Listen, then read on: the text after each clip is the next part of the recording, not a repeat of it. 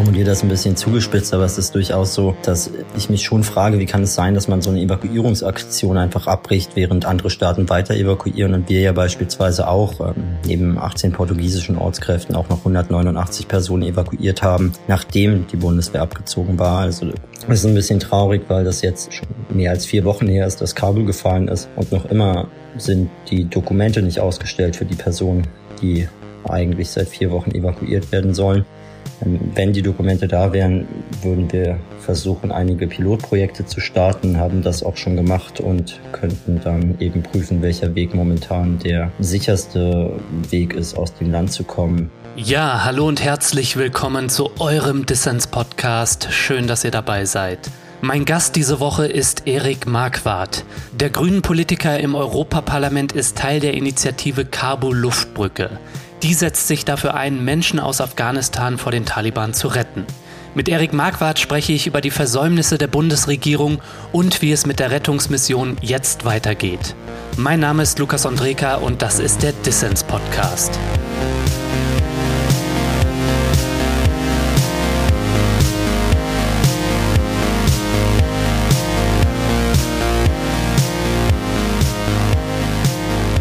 Ja, Erik, danke, dass du beim Dissens Podcast dabei bist. Ja, hi. Erik, du bist Teil der sogenannten Luftbrücke Kabul. Ihr seid eine Initiative, die versucht, möglichst viele Menschen aus Afghanistan vor den Taliban zu retten. Die USA und die Bundesregierung haben ja ihre Evakuierungsflüge eingestellt. Wie ist denn die Lage für die Menschen, die auf Rettung warten? Das kann man eigentlich schwer beschreiben. Es gab ja die offizielle Regierungs-, Evakuierungsaktion von verschiedenen Staaten. Die deutsche Bundesregierung hat sich dort sehr schnell zurückgezogen, als es Anschlagsgefahren gab, obwohl eigentlich noch Evakuierungen möglich waren. Und jetzt warten eben viele darauf, irgendwann gerettet zu werden. Viele haben berechtigterweise Angst, von den Taliban gefunden zu werden. Viele haben sich versteckt, stehen auf irgendwelchen Todeslisten. Wir haben bereits Leute auch auf den Listen, ähm, die wir betreuen, verloren. Mindestens sechs Leute sind schon ermordet worden. Man hat einfach das Gefühl, dass sich niemand so richtig darum schert, was jetzt mit den Leuten in Afghanistan passiert, denen man ja eigentlich versprochen hat, dass man ihnen hilft. Und diese Diskrepanz zwischen diesem langsamen Regierungshandeln und der akuten Not vor Ort ist schon erschreckend. Mhm. Deutschland hat versprochen, den Menschen vor Ort zu helfen, den Ortskräften, ihren Angehörigen, Menschenrechtsaktivistinnen und Frauenrechtlern das Auswärtige Amt spricht ja selber davon, dass noch 40.000 Menschen in Deutschland aufgenommen werden sollen und in den vergangenen zwei Wochen sind gerade mal etwas mehr als 100 Menschen evakuiert worden. Also es geht viel zu langsam, viel zu schleppend voran. Was sind denn die Gründe dafür, dass es so langsam vorangeht? Ich glaube, dass man da verschiedene Gründe nennen muss. Zum einen ist mir auch ganz persönlich aufgefallen im Rahmen dieser Evakuierungsaktion und wir mussten ja sehr viel telefonieren, um ja, mit dem Bundesverteidigungsministerium ähm, Charterflieger zu besprechen, um mit dem Auswärtigen Amt über die Personen zu reden, die wir evakuieren wollen, um auch mit dem Bundesinnenministerium zu klären, ob die Personen eine Aufnahmezusage bekommen oder nicht. Und da merkt man einfach, wie die Kommunikation zwischen den verschiedenen Ministerien, zwischen den verschiedenen Abteilungen, auch zwischen Personen, die eigentlich nebeneinander am Tisch sitzen, nicht so richtig funktioniert. Das so dass irgendwie jede Person ihren eigenen Bereich hat, dass es sehr bürokratisch strukturiert ist und ähm, dass man irgendwie das Gefühl hat, man muss dafür wirklich kleine Entscheidungsprozesse sehr, sehr viel telefonieren, sehr viel machen und ähm, ja, stößt immer an bürokratische Grenzen. Mhm. Ich glaube aber auch, dass der Wahlkampf jetzt eine Rolle spielt. Es scheint so zu sein, dass viele Parteien sagen, sie wollen im Wahlkampf nicht über Migration reden und das Thema aus dem Wahlkampf halten, indem sie eben auch die Menschen aus Afghanistan, aus Deutschland raushalten ich glaube, wenn wir nicht in der Bundestagswahlzeit, in der Endphase dieser Bundestagswahlkampagnen, dann wäre es vielleicht auch einfacher, Menschen zu evakuieren. Man hört eigentlich von verschiedener Seite, dass das jetzt eben nicht passieren soll, dass man nach der Wahl wieder darüber redet, damit das den Wahlkampf nicht so beeinflusst. Mhm. Und dazu kommt sicherlich auch Unwille.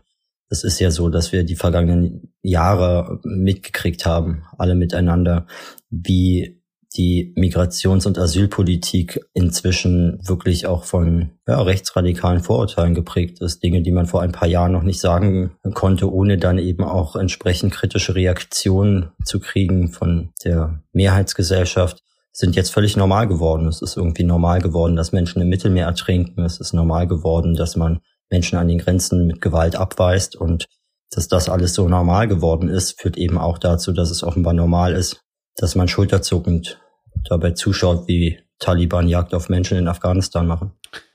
Du hast jetzt über den Bürokratiewahnsinn zum einen gesprochen, über Wahlkampfmotive, aber auch den politischen Unwillen.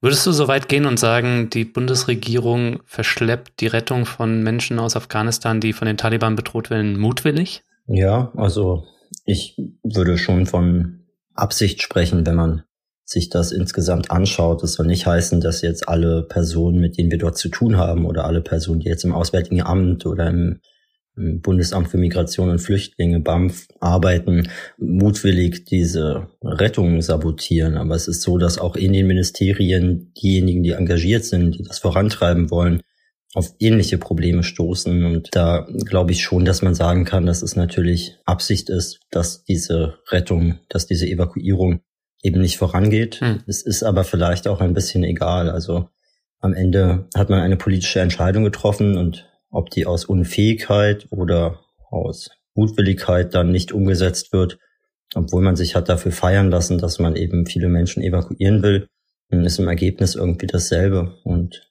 führt, glaube ich, auch zu ähnlichen Konsequenzen. Lass uns mal auf die Initiative, die du mitgegründet hast, schauen. Kabul Luftbrücke. Ihr habt bereits Menschen aus Afghanistan evakuieren können und wollt jetzt weitermachen in einer Zeit, in der die militärischen Luftbrücken, also von der Bundeswehr und anderen NATO-Partnern eingestellt wurden. Was habt ihr denn bisher schon erreichen können und wie müssen wir uns eure Arbeit eigentlich vorstellen? Also wie chartert man einen Flug an den Flughafen Kabul? Also das ist irgendwie auch crazy. Genau, wir haben uns mit verschiedenen Leuten zusammengetan, die schon öfter einigermaßen verrückte Ideen hatten und zum Beispiel Sea-Watch gegründet haben, um dann im Mittelmeer nicht nur zuzuschauen und Pressemitteilungen zu schreiben, sondern selber Menschen aus Seenot ähm, auf dem zentralen Mittelmeer zu retten und dann Boote anzuschaffen etc. und auch andere Personengruppen, die sich eben dann im Luftfahrtbereich auskennen, die sich in Afghanistan auskennen, die ja vielleicht auch mal selbst beim Militär waren und die Sicherheitslage besser einschätzen können und haben da relativ schnell ein Team zusammengebaut und versucht erstmal zu sondieren, bevor wir an die Öffentlichkeit gehen. Was ist eigentlich der Weg, hm. um bei dieser Evakuierung wirklich einen zusätzlichen Beitrag zu leisten? Es ging auch nicht darum, der Regierung zu zeigen, dass sie das schlecht macht. Wir wussten gar nicht, was die Regierung macht, als wir anfingen zu planen, kurz vor dem Fall von Kabul. Sondern eigentlich wollten wir einfach unterstützen, dass möglichst viele Leute dort irgendwie gerettet werden und haben uns dann ja, einfach verschiedenste Informationen gesammelt, haben mit internationalen Organisationen geredet, die ähnliche Ideen hatten und haben dann erstmal versucht, mit dem Auswärtigen Amt und dem Bundesverteidigungsministerium zu reden, die da ja zwei Krisenstäbe haben, das Einsatzführungskommando und das Lagezentrum. Und diese ja, beiden Stellen, die dann eben auch die Evakuierung koordinieren wollten und sollten und das ja teilweise auch gemacht haben, haben uns eigentlich erstmal drei Tage lang erzählt, dass es nicht geht, dass es ähm, nicht möglich ist, mit zivilen Maschinen im Kabuler Flughafen zu landen. Wir wussten eigentlich, dass es falsch war, hatten es vorher schon recherchiert, wussten auch, dass andere dort mit zivilen Chartermaschinen landen. Hat aber drei Tage gedauert, das zu überzeugen und dann musste man schon verschiedenste Prozesse machen, die im Detail vielleicht ein bisschen zu weit führen würden, aber es ist zum Beispiel so, dass die mehrere Chartermaschinen am Ende gechartert haben und aber auch wussten, dass die Maschine alleine uns nicht besonders viel hilft. Dass ein Hauptteil der Arbeit ist, eben Menschen, die in Not sind, erstmal an sichere Orte zu bringen, sie halbwegs sicher bewegen zu können in Kabul, sie an Sammelpunkte zu bringen und von dort dann mit Bussen auch in den Flughafen. Das war sicher 80, 90 Prozent der Arbeit. Wir haben darüber öffentlich aber gar nicht geredet, mhm. weil es auch eine Zeit war, in der sehr viele Menschen in Not sich an irgendwelche kleinen Strohhalme klammern wollten, ähm, die ihnen vielleicht Hoffnung geben, die ihnen vielleicht eine Möglichkeit geben, auch evakuiert zu werden. Und es gab vielfach das Problem, dass wirklich ja, einzelne Fluchtrouten zum Flughafen dann überlagert wurden, dass Informationen weitergegeben wurden und dass dort mit einmal dann nicht 100, sondern 10.000 Leute standen und um da keinen Fehler zu machen, keine Menschen in Gefahr zu bringen und die Operation nicht zu gefährden, haben wir auch entschieden, darüber gar nicht öffentlich zu reden, hatten dann auch eine Zeit lang eine Nachrichtensperre, eigentlich sehr, sehr viele Presseanfragen zu der Operation und es war auch so, dass man sich ein bisschen auf die Zunge beißen musste, weil man dann in der Presse lesen konnte, dass das ja alles nicht funktionieren kann, dass man bestimmte Dinge ja nicht bedacht hätte und diese Kommentare von ziemlich unwissenden Leuten, die eigentlich keine Ahnung haben, zu lesen, aber nicht darauf reagieren zu können, hat mir nicht so viel Spaß gemacht. Und wie soll es weitergehen? Ihr sagt ja, ihr wollt weitermachen. Wie müssen wir uns das vorstellen?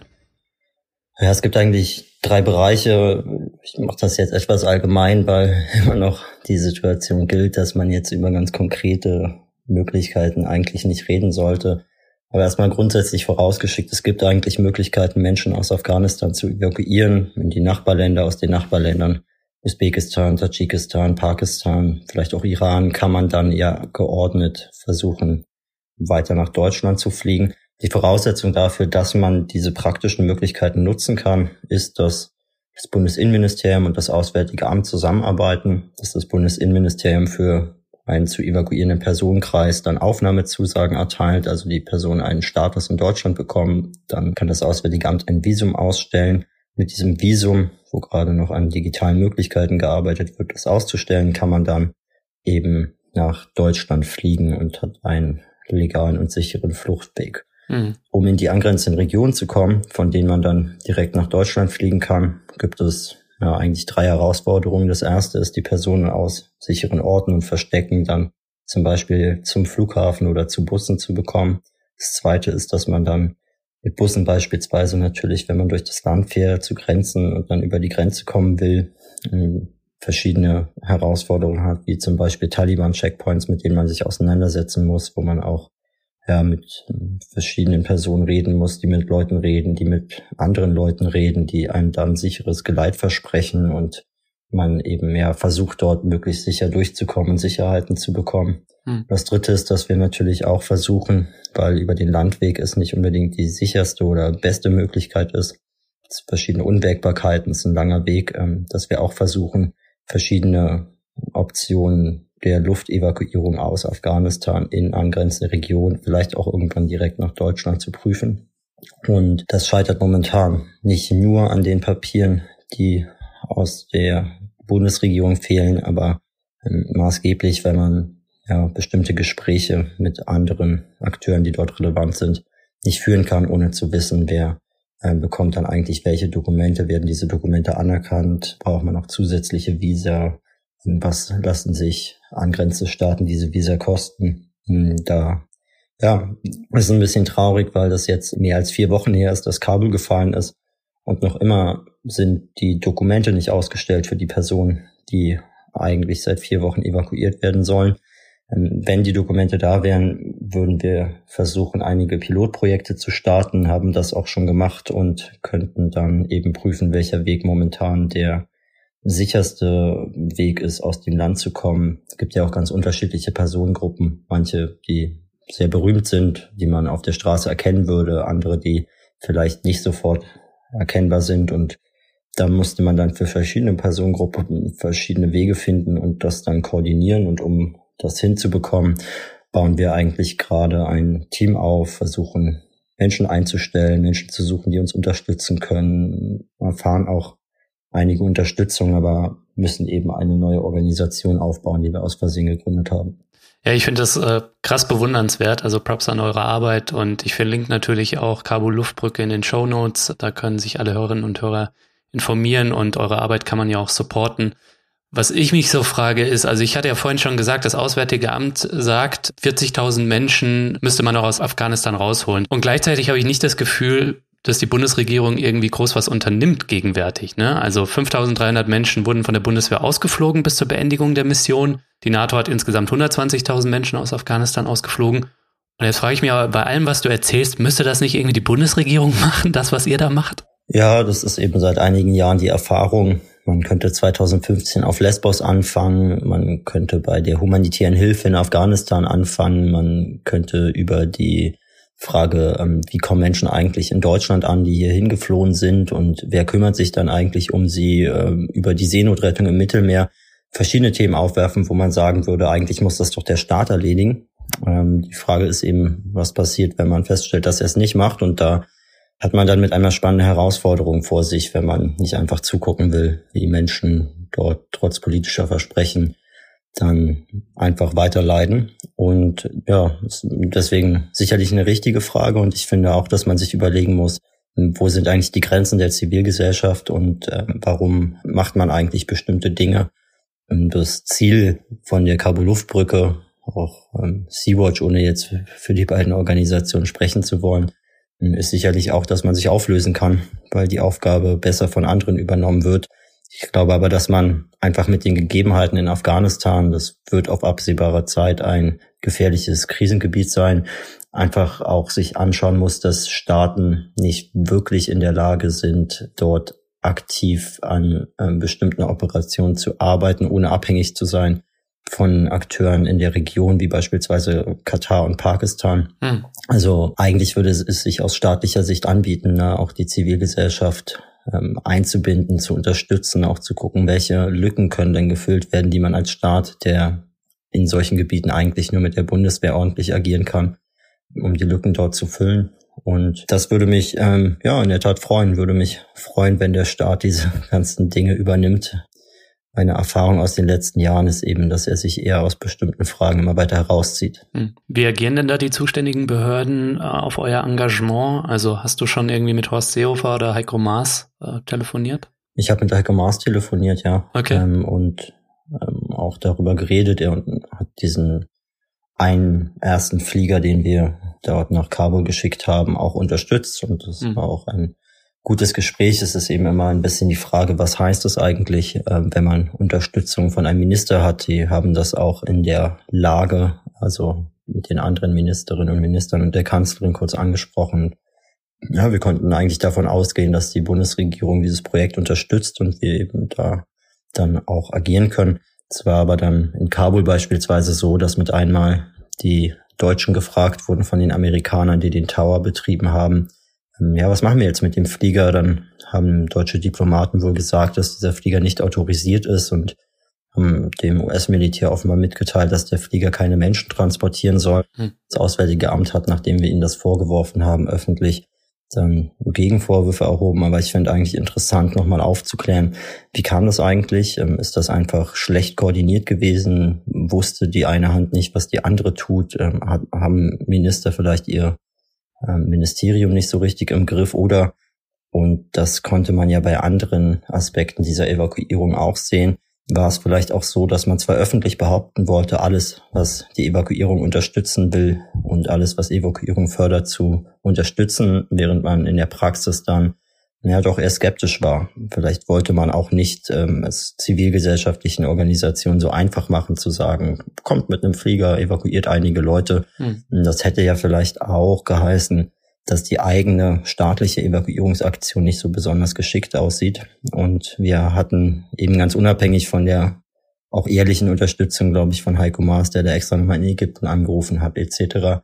Und schon ein bisschen das Gefühl, dass es in manchen Teilen dieses Ministeriums auch ein gewisses Konkurrenzdenken gab, auch dass man dort das Gefühl hatte, dass eigentlich man sich insgeheim freut, wenn diese Aktion scheitert, äh, bis hin zu Gesprächen, die ich dort mit verantwortlichen Mitarbeiterinnen und Mitarbeitern hatte, die mir dann komische Dinge vorgeworfen haben. Ich meine, ich mache da ja jetzt nicht als grüner Parlamentarier mit, sondern weil es mich nervt, dass man Menschen in Afghanistan allein lässt. Und wenn man dann hört, dass irgendwie ja im Falle eines leeren Fliegers, der dort dann vielleicht leer zurückfliegt, äh, man als Grüner sich ja schon rechtfertigen müsse, warum man jetzt einen leeren Flieger durch die Landen schickt, während man doch eigentlich für den Klimaschutz ist, dann ja, hat man auch nicht nur Sternstunden in dieser Aktion. Und wenn du auf das Bundesinnenministerium schaust, also CSU geführt, wie schaut's da aus? Ich meine, die sind ja auch involviert in den Prozess, da, ähm, ob dann Leute ein Visum bekommen, ne, und einen Schutzstatus. Genau, ich bin, ähm, also ich glaube, eine Sache, die ich ganz gut kann, ist äh, Nummern von Menschen, die in Ministerien arbeiten, zu bekommen. Und als ich irgendwie über die Festnetzanschlüsse niemand so richtig erreicht habe, hatte ich dann bei einigen Beamten mal auf der Privathandynummer angerufen. Hm, ich ja, habe irgendwie gemerkt, dass es eigentlich so ist, dass jetzt ähm, vielen Personen auch andere Dinge noch wichtiger sind, als Menschen aus Afghanistan zu evakuieren. Also dass zum Beispiel ihre Verwaltungsabläufe, auch klar, ihre Arbeitszeiten und so weiter eben ziemlich strikt geregelt sind und dass da einfach zu wenig Flexibilität da ist. Ich habe aber auch das Gefühl, dass das Bundesinnenministerium eben ein Laden ist, der in den letzten Jahren sich so entwickelt hat, dass er die Grundsätze der Asylpolitik völlig pervertiert hat. Es ist ja so, dass ähm, Horst Seehofer beispielsweise jedes Jahr Pressekonferenzen gibt, wo er wieder die Zahlen der Asylanträge vorstellt und er ist eigentlich immer freudestrahlend, wenn er sagt, dieses Jahr haben noch weniger Menschen als im Vorjahr Asyl beantragt. Ähm, seit vier Jahren sinken die Asylantragszahlen jedes Jahr wir sind auf einem guten Weg. Ganz zu schweigen von 69 äh, Geflüchteten, die zu seinem Geburtstag abgeschoben werden. Ne? Genau, von denen ja auch nicht mehr alle leben. Also während ähm, die 69 immer weniger werden, wird Horst Seehofer immer älter. Mhm. Ähm, merkt man ja auch. Aber ich wollte das gar nicht so persönlich machen. Ich finde einfach, dass da Personen in verantwortlichen Positionen gibt, die nicht verstanden haben, wozu wir eigentlich Asylpolitik haben, die nicht verstanden haben, warum ihre Hauptaufgabe eigentlich sein sollte, das möglichst gut zu organisieren und dafür zu werben, dass Menschen, die anderswo ihre Würde verloren haben oder verfolgt sind, dass sie eben hier Schutz und Würde zurückfinden. Und dass dieser Grundsatz überhaupt keine Rolle mehr spielt, sondern man sich vor seine Excel-Tabellen setzt und schaut, ob die Zahl jetzt geringer als im Vorjahr ist und dass das einzige qualitative Argument ist, was man noch in die Debatte einführt, während man den Preis, den man dafür bezahlt, dass eben immer weniger Menschen kommen, der ja im Wesentlichen bei immer steigenden Fluchtzahlen auf der Welt heißt, dass eben weniger Menschen Schutz finden, dass mehr Menschen sterben, leiden, entwürdigt werden.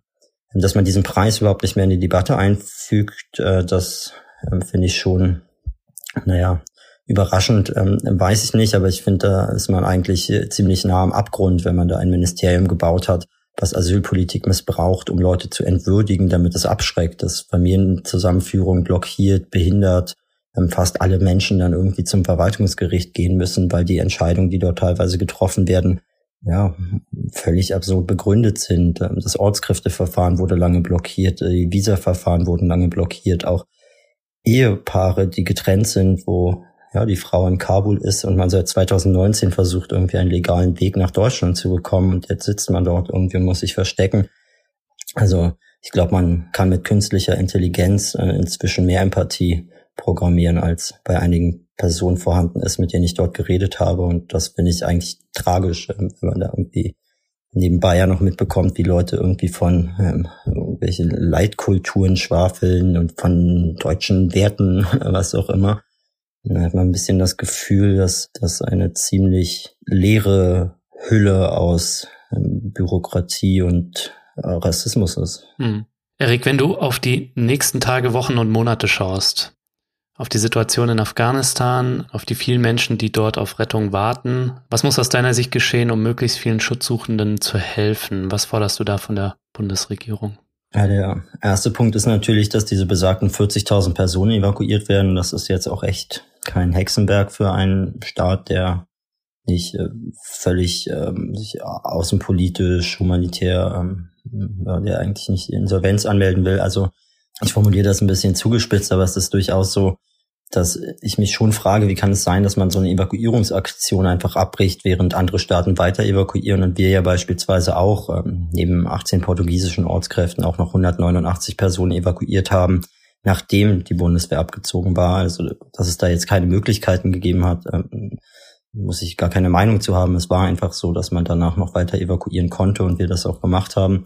Hm. Und ich glaube, der Staat muss also, erster Punkt, eben jetzt sich engagieren, damit erstens die Voraussetzungen geschaffen werden, dass Menschen evakuiert werden können und zweitens dann auch aktiv in die Evakuierung einsteigen, gerne auch Zivilgesellschaft unterstützen. Gibt ja nicht nur uns dort. Und der zweite Punkt ist, dass man eben davon ausgehen muss, dass die, das Leid in Afghanistan nicht aufhört, wenn man dort 40.000 Menschen evakuiert hat. Man muss gucken, wie kann man koordiniert auch anderen Personen helfen? Wie kann man ähm, andere Personen auch wie Settlement-Programmen in Europa Schutz bieten? Dass sich die Europäische Union da völlig aus der Verantwortung ziehen will. Und dann sagt man ja, wir haben ja jetzt schon evakuiert und dann regt man sich wieder darüber auf, dass Leute irgendwann auf Schlauchbooten sitzen und ähm, versuchen nach Europa zu kommen.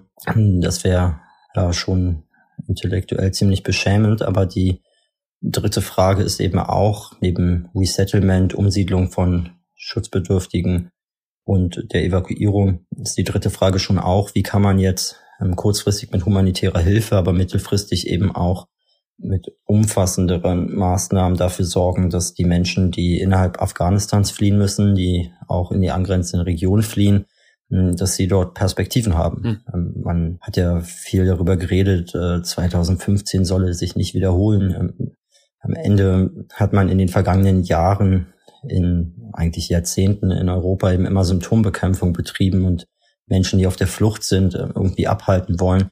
Wenn man wirklich will, dass die Menschen Perspektiven haben, also dass sie dort nicht nur etwas zu essen haben, sondern dass die Kinder zur Schule gehen können, es Gesundheitsversorgung gibt, man auch beruflich dort irgendwie vorankommen kann, einfach wieder ein normales Leben haben kann und auch soziale Absicherung, dann muss man das einfach organisieren. Und wenn man das schafft, ist das gut, dann werden viele Menschen diese Perspektiven auch nutzen wollen. Wenn es die Perspektiven nicht gibt und man sich dann zwei, drei Jahre später, so wie es vier Jahre nach dem Beginn des Syrienkrieges und 2011 dann bis 2015 passiert ist, also wenn die Perspektiven nicht da sind, dann ja, wird man vielleicht sehen, dass sich gar nicht 2015 wiederholt jetzt, sondern dass sich erstmal 2011 wiederholt und wir in vier Jahren oder so vor demselben Problem stehen, ähm, dass eben die Strukturen, die wir geschaffen haben vor Ort, nicht in der Lage waren, Menschen Perspektiven zu bringen. Und genau, das muss man natürlich ändern. Ob das in Europa gelingen wird, ist mir bislang noch nicht so klar.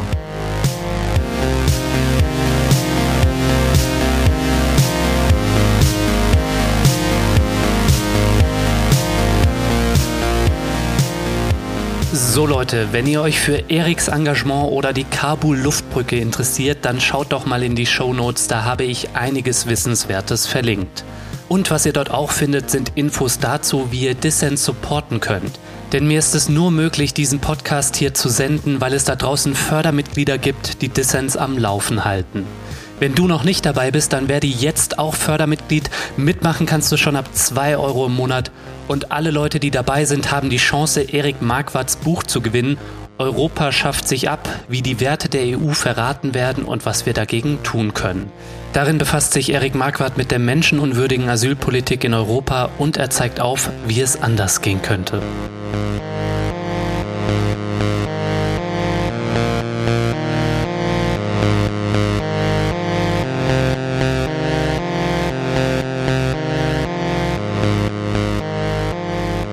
Hörst den Dissens-Podcast. Zu Gast ist Erik Marquardt. Er ist Grünen-Politiker im Europaparlament und setzt sich seit vielen Jahren für die Rechte von Geflüchteten ein. Ja, die ganze Afghanistan-Misere, die wirft auch ein Schlaglicht auf die europäische Asylpolitik. Du hast es bereits angesprochen, 2015 soll sich nicht wiederholen. Dieser Slogan, der kam nicht nur aus Deutschland, aus Regierungskreisen, sondern auch aus anderen Ländern Europas. Der Tenor ist, Flüchtlinge aus Afghanistan sollen möglichst nicht nach Europa kommen. Was sagt diese Abschottung, auf die man sich da wieder einigt? Was sagt das über dieses Europa aus, Erik? Ja, nichts Gutes. Ähm, es ist natürlich so, dass man besonders in Afghanistan über 20 Jahre und nicht nur Deutschland, sondern auch andere EU-Staaten über 20 Jahre dort in einem Militäreinsatz waren und dann kann man den sicherlich als gescheitert betrachten nach 20 Jahren. Das ähm, glaube ich nicht, dass irgendjemand da ein besonders anderes Urteil hat. Und wenn man eben scheitert mit einem Militäreinsatz, der unglaublich viel gekostet hat, der ja auch viele zivile Opfer zur Folge hatte, muss man sich eben auch klar machen, dass man nach dem eigenen Scheitern noch Verantwortung hat. Hm. Wenn man dann aber keine Verantwortung übernehmen will, sondern versucht, eine große Mauer zu bauen, ähm, ja, die man anschauen kann, aber man sieht nicht mehr, was dahinter passiert, dann entledigt man sich ja damit nicht nur der Verantwortung für Schutzsuchende, sondern man entledigt sich, glaube ich, insgesamt der Verantwortung für die Folgen des eigenen Handels in einer globalisierten Welt. Und da finde ich eben das Gefühl, dass ich manchmal habe, wenn Sebastian Kurz über die Seenotrettung redet, ohne in einem Land zu wohnen, das einen Hochseehafen hat, habe ich manchmal ein bisschen das Gefühl, dass sich Europa sehr klein macht. Also so klein wie Sebastian Kurz in seinem Alpendorf. Erik, du beschäftigst dich seit vielen Jahren mit der Entrechtung von Flüchtenden an Europas Außengrenzen und innerhalb Europas. Du hast ja die Balkanroute bereist, warst auf Lesbos und an vielen anderen Orten hast du dich für Menschenrechte stark gemacht. Ähm, gerade hast du ein Buch zum Thema auch veröffentlicht, das wirklich in die Zeit passt. Das heißt, Europa schafft sich ab, wie die Werte der EU verraten werden und was wir dagegen tun können. Der Titel spielt natürlich auf Thilo Sarrazins rassistische Behauptung an, Länder wie Deutschland würden durch Migration abgeschafft. Du drehst es so ein bisschen um. Erik, wie und wo schafft sich Europa ab? Ja, ich möchte ja eigentlich mit diesem Titel ähm, eine Warnung aussprechen und ich glaube, dass es eigentlich durchaus berechtigt ist, mal darauf hinzuweisen, dass wir die Grundfesten oder das Fundament, auf dem die Europäische Union, aber man kann, glaube ich, auch sagen Europa nach dem Zweiten Weltkrieg aufgebaut werden sollte. Und die Idee von einem Friedensprojekt der Europäischen Union, auch die Erkenntnisse ja, aus äh, den schrecklichen Taten der Nazis in Europa, haben eben ja dazu geführt, dass man die Genfer Flüchtlingskonvention hat, dass man die Europäische Menschenrechtskonvention hat, dass man im ersten Satz des Grundgesetzes lesen kann, dass die Würde des Menschen unantastbar ist hm.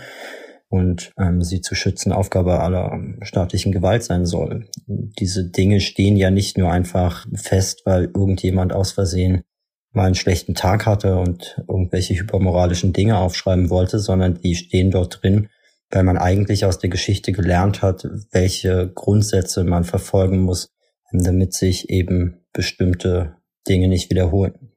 Und nun haben wir keine Situation wie im Dritten Reich, aber wir haben schon eine Situation, wo man versucht, die eigenen politischen Ziele recht systematisch mit Mitteln umzusetzen, die nicht rechtsstaatlich gedeckt sind und die nicht die Menschenwürde achten, die sich einen Dreck um Menschenrechte scheren. Und wenn dann Europa, und das ist eben das, worauf ich in dem Buch eingehe, vor allem auf die europäischen Außengrenzen, aber auch ein bisschen auf Afghanistan.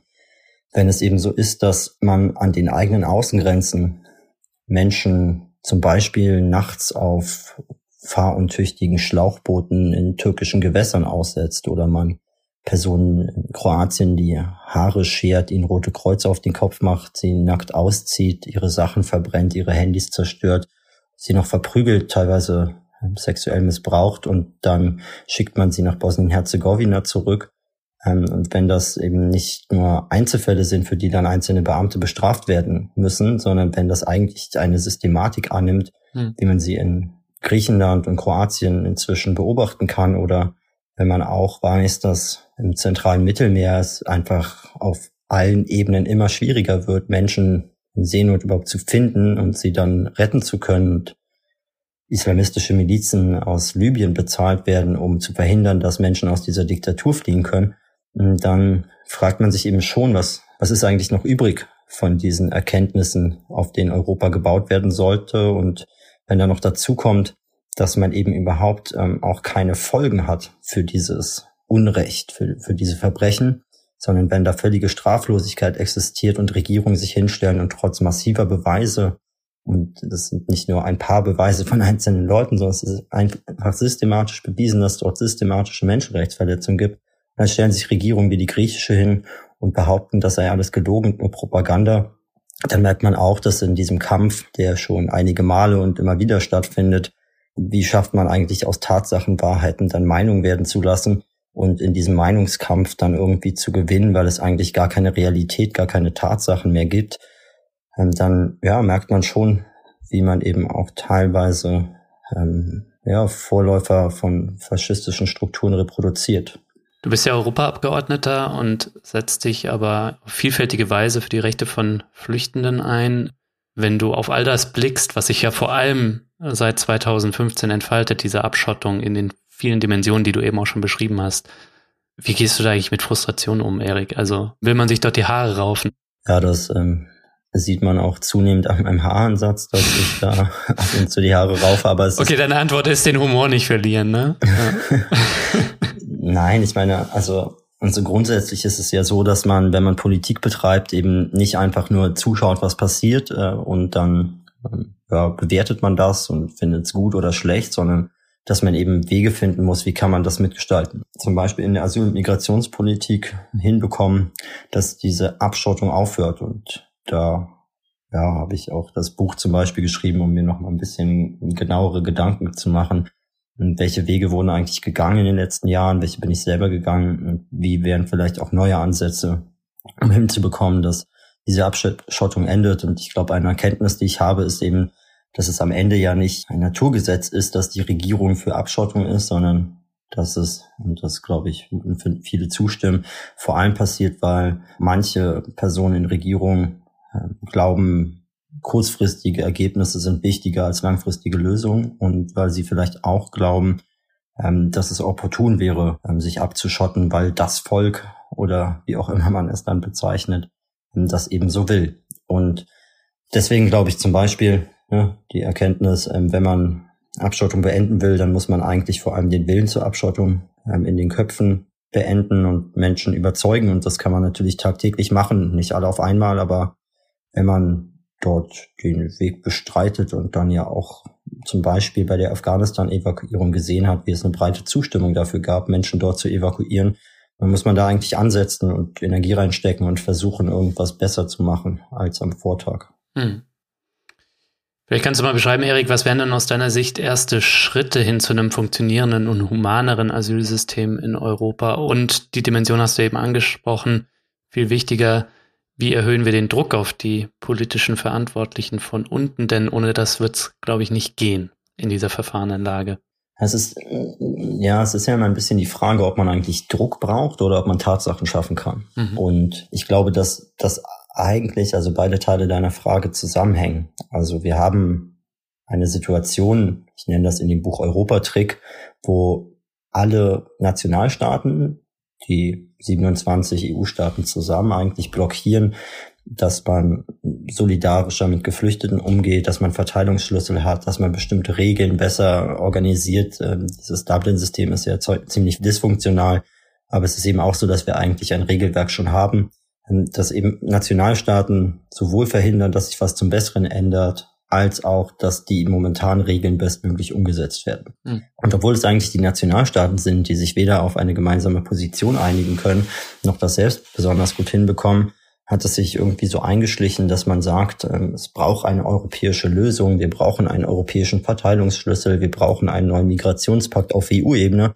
Und eigentlich zeigen alle nach Brüssel oder Straßburg und versuchen dort irgendwie klarzumachen, dass man doch unbedingt ähm, dort eine Lösung braucht, während die gleichen Leute, die fordern, dass man eine europäische Lösung braucht, im Rat, also im äh, Gremium der Mitgliedstaaten, das ja bei der Gesetzgebung mitmacht und so ähm, sich eben nicht einigen können. Also die europäische Lösung, die von Nationalstaaten gefordert wird, wird durch Nationalstaaten verhindert und das schon seit Jahren. Mhm. Und das führt bei mir so ein bisschen zu der Erkenntnis, dass es vielleicht gar nicht darum geht, eine Lösung zu bekommen, sondern einfach nur die Verantwortung für die eigentlich vorhandenen eigenen Möglichkeiten hm, wegzuschieben. Also man könnte ja einfach die eigenen Möglichkeiten nutzen und das wäre zum Beispiel doch ein erster guter Schritt, wenn man sagt, also die Aufnahmebereitschaft, die da ist, sei es bei Einzelpersonen, sei es ähm, in Kommunen, sei es in einzelnen Bundesländern oder anderen Regionen Europas, wo sogar in Ungarn dann in Budapest eigentlich Aufnahmebereitschaft vorhanden ist. Wenn man die nutzen könnte und fördern könnte, dann wäre man schon einen großen Schritt weiter. Momentan wird ja sogar die Aufnahmebereitschaft zu nutzen verhindert. Und ich denke, dass es eigentlich ein guter Weg wäre, auch für die Geflüchteten, wenn sie irgendwo ankommen würden, wo sie willkommen geheißen werden, dass es nicht so wichtig ist, dass sich alle äh, mit einem gleichen Prozentsatz oder so nach Bruttoinlandsprodukt und äh, Bevölkerungsanzahl dann irgendwie an dieser Asylpolitik beteiligen, weil es eben auch dazu führt, dass man ja, Geflüchtete dorthin zwingt, wo sie eben nicht willkommen sind. Und mhm. deswegen glaube ich, also die Aufnahmebereitschaft zu nutzen, wäre der erste Schritt, sie zu fördern, auch finanziell zu fördern, damit es sich lohnt, solidarisch zu sein, der zweite Schritt. Siehst du da eigentlich irgendwie ähm, Potenzial, dass sich da Staaten finden, die ja willig sind? Weil du hast es schon beschrieben, jetzt ist es gerade dieses Verantwortung von sich wegschieben und mit dem Finger auf die anderen zeigen. Dabei haben wir ja hier in Deutschland viele Kommunen, die bereit sind, Flüchtlinge aufzunehmen. Wo siehst du da Potenzial oder wo schöpfst du Hoffnung? Ja, vielleicht auch in der Bundestagswahl in einer anderen Regierung. Genau, also Hoffnung ist für mich immer nicht so eine politische Kategorie, aber ich meine, der, der Plan muss natürlich sein, dass man nach der Bundestagswahl eine Regierung hat, die nicht von irgendwelchen Leuten gestellt wird, die dadurch auffallen, zu ihrem Geburtstag irgendwie Abschiebung nach Afghanistan zu feiern und äh, es lustig finden, dass das 69 am 69. Geburtstag sind und dass man auch nicht ja, von Leuten regiert wird, die irgendwie äh, im, im Bayern-Wahlkampf gerne mal mit rechtsradikalen Sprüchen versuchen, irgendwie noch drei Leute zu überzeugen.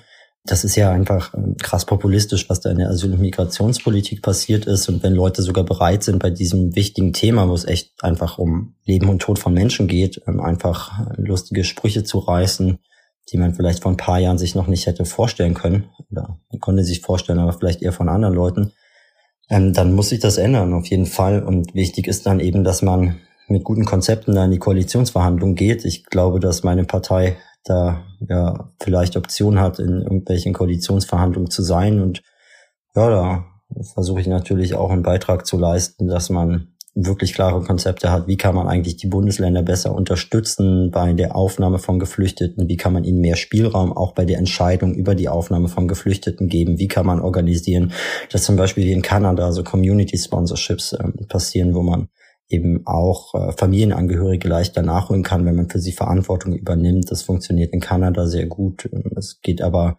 natürlich auch um Fragen, wie kann man die Seenotrettung im Mittelmeer unterstützen. Es ist ja auch nicht in Stein gemeißelt, dass man jetzt irgendwie äh, 27 Staaten braucht, die irgendwo zustimmen, um ein Schiff zu schicken. Dass es auch anders geht, zeigen ja Seenotrettungsorganisationen. Und da gibt es viele Themen bis hin zu der Frage, wie geht man eigentlich an den Außengrenzen mit Menschen um und kann man nicht auch als ja, Bundesregierung, Bundesrepublik dann vorangehen und mit äh, Kontingenten organisieren, dass eben diese Massenlager an den Außengrenzen aufgelöst werden, weil am Ende die meisten Menschen doch eh irgendwie nach Westeuropa kommen und äh, ich verstehe noch nicht, welchen Zweck es hat, dass man die Leute noch vier Jahre leiden lässt, sie dann als gebrochene Individuen irgendwo in Deutschland ankommen, statt dass man das besser organisiert und ja, da arbeiten wir nebenbei weil man so wenig zu tun hat, eben gerade natürlich auch an diesen Konzepten. Und ich glaube, dass es eigentlich relativ ähm, überzeugend ist, was man da vorschlagen kann und dass man das dann eben auch umsetzen muss. Ich meine, dass dieser Weg der Abschreckung und der, ja, man kann schon auch in Deutschland sagen, Entwürdigung von Menschen, um andere dann abzuschrecken, weil man merkt, also diese Leute, die kommen, denen geht's schlecht, äh, dann machen sich vielleicht weniger auf den Weg dass dieser Weg eigentlich gescheitert ist. Also man kann sich ja die Leute nicht einfach wegwünschen, die sind da und wenn man sie über Jahre dann mit keinem Recht zu arbeiten, ähm, in Duldung irgendwie versucht, an den Rand der Gesellschaft zu treiben oder aus der Gesellschaft auszuschließen. Um dann zu sagen, Integration funktioniert nicht. Genau.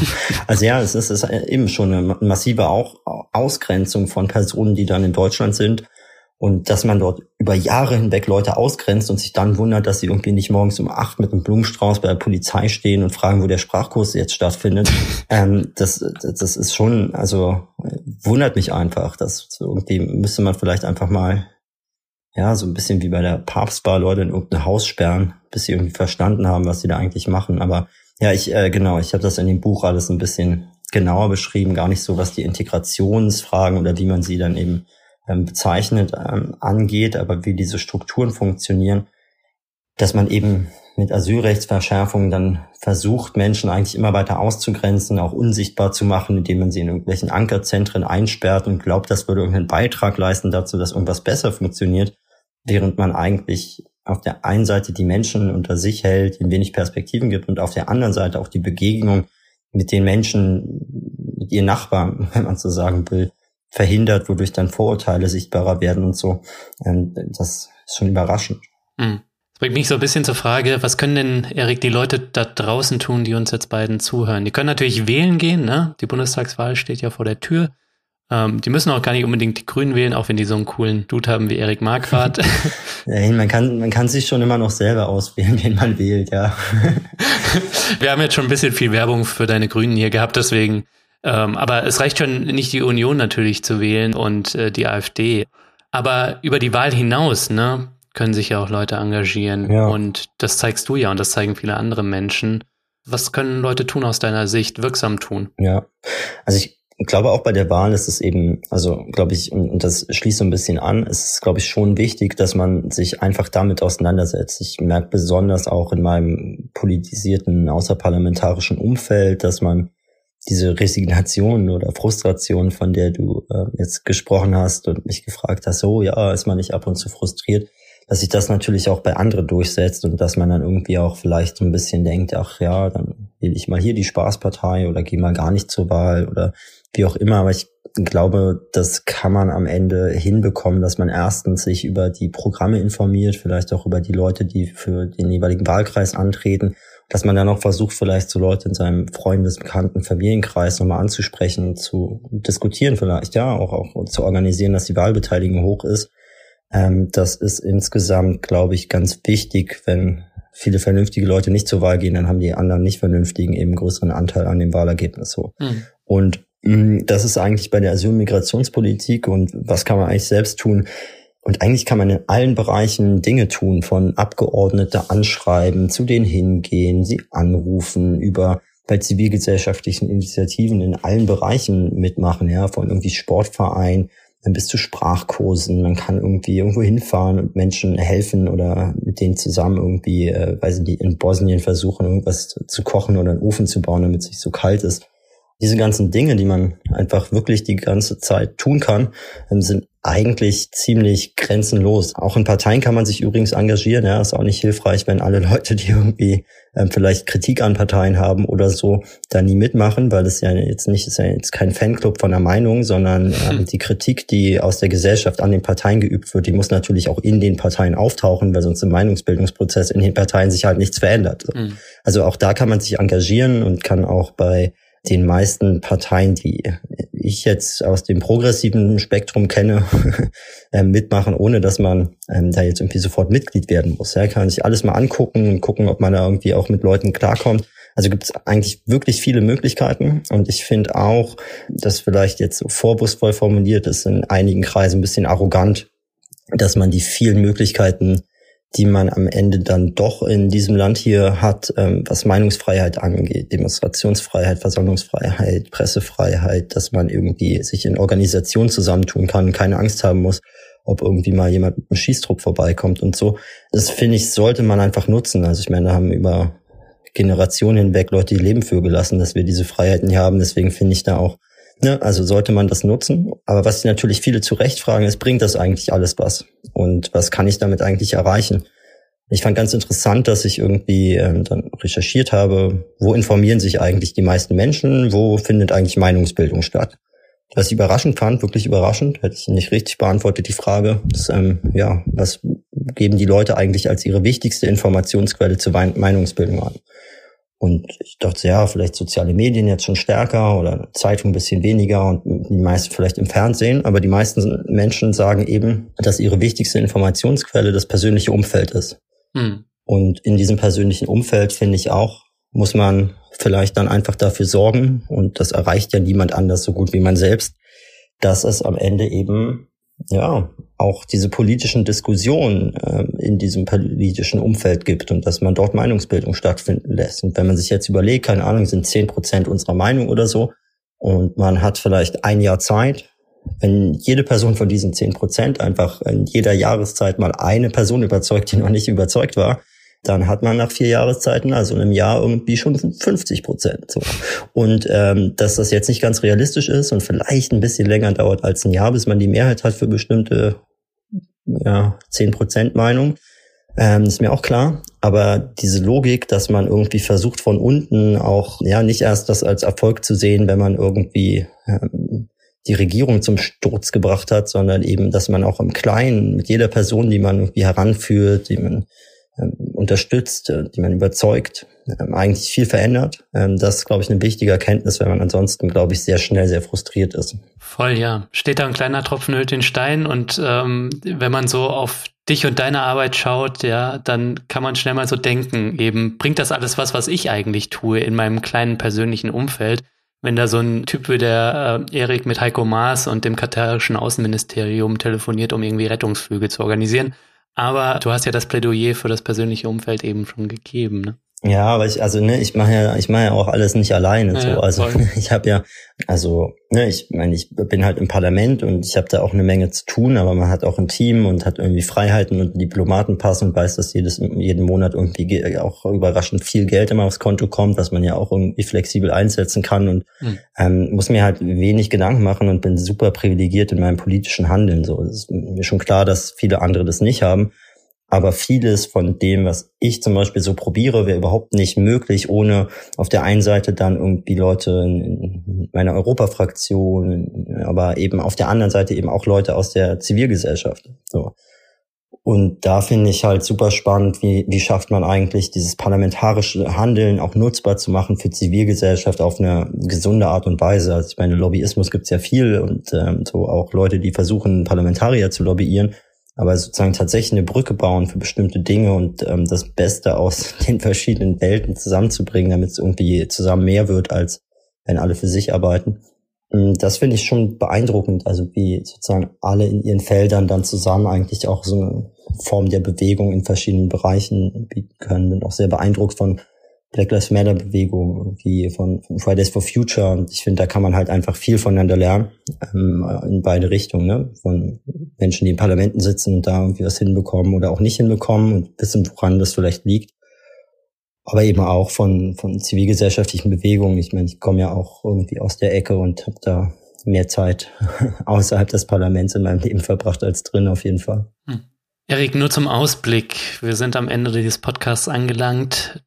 Du schreibst in deinem Buch den schönen Satz, im Umgang mit den Menschen an unseren Grenzen zeigt sich, wer wir sind. Kannst du einmal aus deiner Sicht sagen, wer sind wir jetzt gerade, wie hier in Europa, und wer könnten wir sein aus deiner Sicht? Wenn man wir jetzt mal definiert als, als sozusagen die politische Klasse, die hegemonial regiert in Europa oder was, wenn man das mal als wir nimmt, dann glaube ich, dass wir eigentlich ziemlich heuchlerisch, verlogen und opportunistisch sind und uns darüber im Klaren sein sollten, dass das Handeln, was man teilweise an den Außengrenzen sieht, aber auch in anderen Zusammenhängen, eigentlich was ist, wofür man sich, wenn man in den Spiegel guckt, echt schämen sollte. Dass das eigentlich was ist, was man auch irgendwie wahrscheinlich hoffentlich, ja hoffentlich irgendwie in zwei Generationen seinen Enkelkindern nicht mehr erklären kann. Also wie man da teilweise mit Menschen umgeht. Und dann am Ende aber behauptet, das sei alles anders. Wie man in bürokratischem, diplomatischem Deutsch versucht, in Briefen zu schreiben, warum es doch eigentlich sinnvoll wäre, wenn man Menschen aus Seenot nicht rettet. Ähm, wie man ja einfach behauptet, man würde möglichst viele Menschen aus Afghanistan evakuieren wollen und dann schafft man nicht mal Menschen, die dort seit Wochen festsitzen, eine Nachricht zu schreiben. Die schreiben einem dann täglich und denken so, hey, warum meldet sich die Regierung eigentlich nie? Die hat doch gesagt, sie will uns evakuieren. Wir haben einfach Angst. Ja? Wie man da also die Diskrepanz zwischen dem, was man in der Öffentlichkeit behauptet und dem, was man in der Realität umsetzt, zusammenbringt, ähm, das ist, glaube ich, die zentrale Aufgabe auch für die Demokratie. Also wenn man öffentlich äh, den Eindruck erzeugt, man würde etwas anderes tun als das, was dann in der Realität passiert, dann wird es auch sehr schwer, das demokratisch zu kontrollieren, weil man es eben überhaupt nicht mitbekommt und die Machtverhältnisse in der Gesellschaft so sind, wie sie sind. Und deswegen glaube ich, dass sozusagen die Grundvoraussetzung für die Demokratisierung der Gesellschaft, die auf jeden Fall notwendig ist, dass die Grundvoraussetzung dafür eben auch ist, dass die Differenz zwischen dem, wer wir sein wollen und dem, wer wir sind, äh, zusammenwächst oder eben geringer wird. Hm. Ähm, wie wir eigentlich zu der Welt kommen, in der wir leben wollen, weil man sich schnell darauf einigen kann, ähm, es schlecht läuft, weil man sich auch schnell darauf einigen kann, wo man eigentlich mal hin will. Also kommt dann drauf an, ähm, zu welchem Lesekreis man gerade geht, aber ähm, man kann sich schon sozusagen auch ähm, auf bestimmte Vorstellungen einigen, aber leider finde ich teilweise, dass die außerparlamentarische Linke oder muss man vielleicht nicht mal auf die Linke beziehen, sagen wir mal irgendwie progressiv engagierte Leute im weitesten Sinne, dass dort der politische Gedanke, den Weg zu beschreiten, um dahin zu kommen, wo man hin will, oft zu wenig Raum einnimmt und dass auch der Weg ähm, eben ein Weg ist und dass man da Schritte gehen muss und nicht mit einmal hinter der Ziellinie aufwacht. Ich glaube sozusagen, dass eigentlich relativ klar ist, in welche Richtung man muss und dass man irgendwann eben auch mal loslaufen muss. ja. Erik, ich danke dir vielmals, dass du dir die Zeit genommen hast, dass du mich hier besucht hast im Dissens Podcast. Ich habe sehr viel gelernt. Vielen Dank. Vielen Dank für die Einladung auf jeden Fall. Und ich weiß gar nicht, ob es geheim ist, aber wir nehmen ja heute schon zum zweiten Mal auf, weil wir technisch heute nicht auf der Höhe sind. Und Diesen blamablen äh, Fakt, äh, Erik, den wollte ich eigentlich vorher enthalten, aber jetzt, Nein, wer bis zum Schluss gehört hat, der darf das erfahren. Also wir haben halt einfach eine Stunde geübt und wir werden auch nicht so leicht wahrscheinlich ohne doppeltes Backup jetzt noch mal einen Podcast aufnehmen und andere müssen diese schwere Zeit noch vor sich haben, aber irgendwann wenn sie auch lernen, dass man immer mindestens zwei Backups braucht, wenn man einen Podcast aufnimmt. okay, Lukas, dann bis bald. Danke dir und bis bald.